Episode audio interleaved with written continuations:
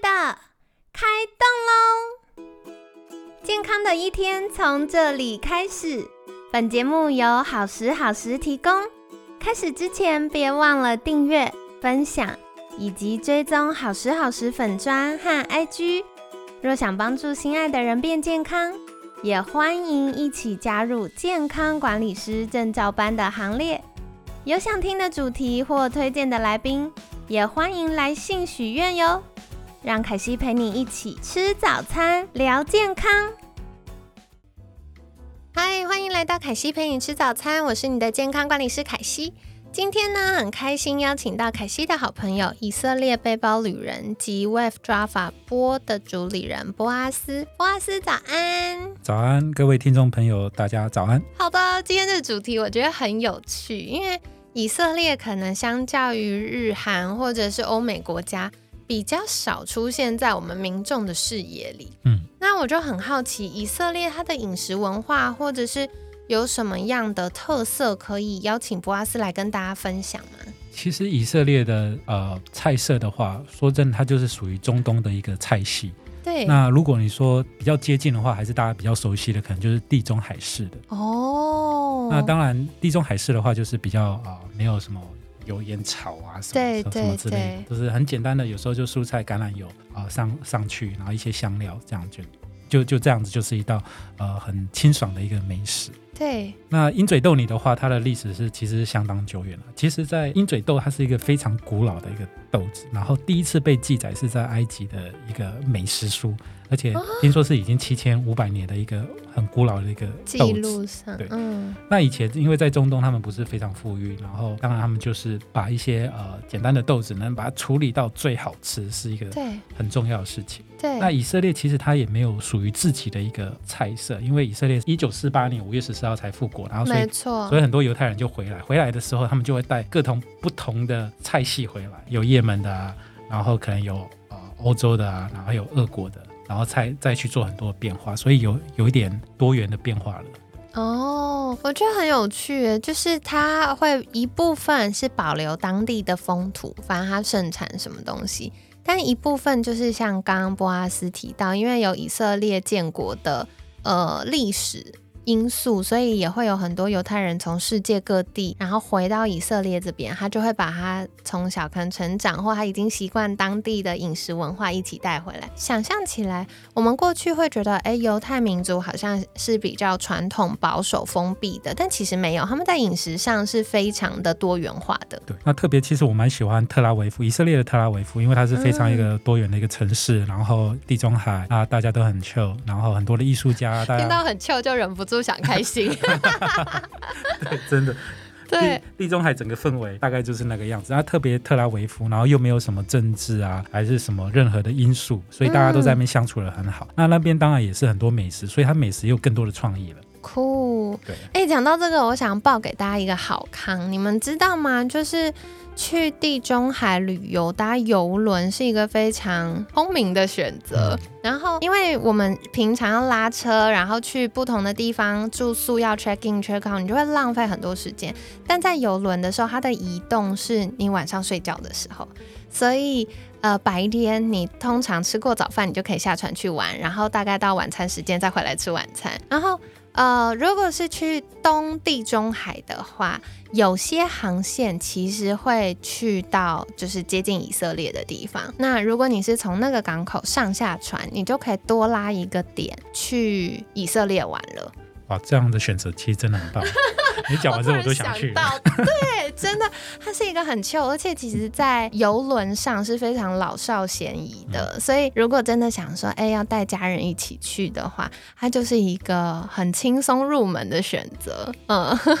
那接下来我也想要再请教，以色列除了有鹰嘴豆之外，它还有盛产什么东西吗？因为以色列其实它是属于一个沙漠的地区，特别特别是南部，然后当然他们有一个滴灌技术嘛，所以在沙漠上面能长出很棒的，不管是葡萄啦，一些蔬果，甚至有人说，其实，在欧洲的后厨房好了啊，然后很多人就说是在以色列，因为他们盛产很多很新鲜的蔬果这样。这个凯西帮大家补充一下，我印象小时候在小时候也没有，大学吧，应该是高中还是大学，在念书的时候，老师有介绍过以色列的滴灌系统，因为就像波阿斯讲，那边其实是。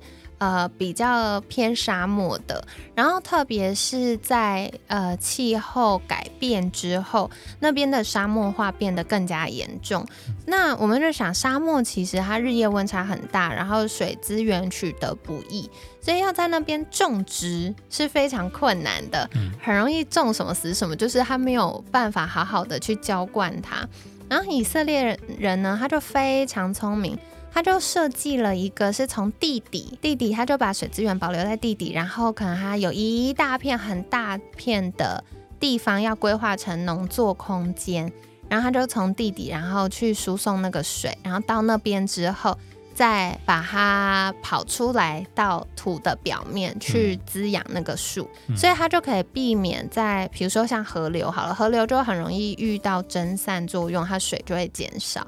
那用滴灌的方式，就是它会控制水量，然后也会控制它就是在地底减少蒸散这件事，然后进而就是更聪明的是，他们科技化农业，嗯，他们就会把水跟肥料变成用大数据统合之后，用系统去控制的，嗯，可是我觉得好厉害哦，超级聪明。水对我们来说非常重要，所以它完全的不去浪费。对，任何一滴滴，对，没错，因为如果它蒸发走了，它就没有了。嗯，好，所以其实在这个滴灌的系统，嗯，开始盛行之后，以色列那边其实它盛产了非常多的农作物，然后另外就是日夜温差大，所以它的水果很好吃，好 吃，好吃，很甜吧？对，是甜，然后就也不会讲，就是新鲜啊，甜，对，然后大，而且就不是那种。化学肥料让它长大的味道是那个环境就适合它。对，没错。酷，很棒哎。然后刚刚有讲到以色列的饮食文化比较接近大家一般想象中的地中海的饮食烹调方式。那除此之外，还有没有什么样比较特别的？或者是，嗯，以色列除了吃鹰嘴豆，还会吃什么？我目前想到好像是椰枣，对不对？椰枣也有。嗯，对，dates 的话也是在中东会盛产，但是我觉得椰枣对我们啊，在亚洲来吃的话，我觉得好甜哦。对，很甜。对，所以就非常的甜。那其实他们菜系的话，可能就是真的是在地中海这些蔬果的东西。那如果说真的吃什么的话，那当然呃也有一些东西是他们不吃的哦，好酷。那当然猪肉大部分都不吃，然后呃海鲜其实在特拉维夫还是很多。那当当然在一些呃以色列人还是犹太人，他们有一些没有壳的海鲜，他们就不吃，没有壳的不吃。对。好酷，没有可能如呃像那个鳗鱼，他们就不吃哦。但是那个呃虾子啊，螃蟹、螃蟹啊，那那些他们也不吃。那猪肉是确定的啊。所以其实我觉得刚提到这个，又跟当地的文化还有宗教有关。因为嗯，在中东地区打仗，跟后来就是建国之后土地划分的关系，所以其实，在每一个地方都有非常多元的民族跟。多元的信仰存在，那不同的信仰，他们的教义或同样的信仰，不同的教派，它的规范里面能吃什么，不能吃什么，其实是很不同的。嗯，那当然在特拉维夫比较少了。OK，它是大城市就还好。对，它就倒还好。嗯，然后阿拉伯人的烤肉很好吃，真的假的？真的很好吃。然后我第一次吃到的时候，当然我们在台湾本来就有烤肉也吃到，但是我第一次吃他们街边的那个啊烤。烤鸡肝，鸡肝，对，然后咬下去，我真觉得那个味道真的像天上掉下来的食物。那当然，它鸡肉都是非常 juicy 啊，然后放他们的一些香料，这样完美。我有点好奇，所以他们那边饮食是也是香料比较多的，对不对？对，没错。哦，因为像呃东亚地区也没有哎，其实也是香料很多，只是用法不同。因为我刚本来想说，就是好像华人地区或者日韩的香料比较少，但其实好像也不少，就是方式不同。但大家如果想到香料比较多，可能比较多是东南亚，大家是比较熟悉，还是印度？对对。但是呃，以色列这边用的香料也是很多。嗯。那除了就是鹰嘴豆之外，波阿斯去以色列还会吃什么？你喜欢的？吃什么？我可以讲一个很跳痛的吗？好，我很想知道。麦当劳。哦，真的吗？没有了，其实麦当劳都一样，因为到不同的城市，有时候我有一个习惯，在每一个国家我都想要吃不同的麦当劳的味道，结果都差不多一样，但是有时候再吃一个感觉。就觉得很舒服，我有点好奇，你想吃麦当劳是因为你觉得那是你熟悉的东西？对，没错。哦，其实很多人去以色列旅游的时候啊。大部分人对以色列的食物印象其实没有非常好，甚至所谓没有非常好的意思就是大家去那边啊，甚至都会带泡面去。对对对对对，很长。可能有很多人是参参加旅行团，然后要赶旅程，那每天早上是在那个饭店上面去吃的东西，然后有很多人盘啊什么之类的。但以色列其实当然有很多街头的食物，那像鹰嘴豆里本来就是其中一个，那当然他们还有一个叫 Sabik，就是一个披萨饼，口袋那里面塞塞了啊。烤茄子啊，然后有一些肉啊，然后蛋啊，鹰嘴豆泥，它就是这个口袋饼，很大很胖一个，就流口水。对，然后一口下去，真的就是很完美。那这这个就是他们当地人会常吃的一些小菜。那小小吃的东西还是很多啦。对，了解。刚回到刚刚博阿斯说他去以色列还在吃麦当劳这件事，我有一个朋友也是这样。我我我有一些奇怪的朋友没有啦，希望他们不会听到我这样说。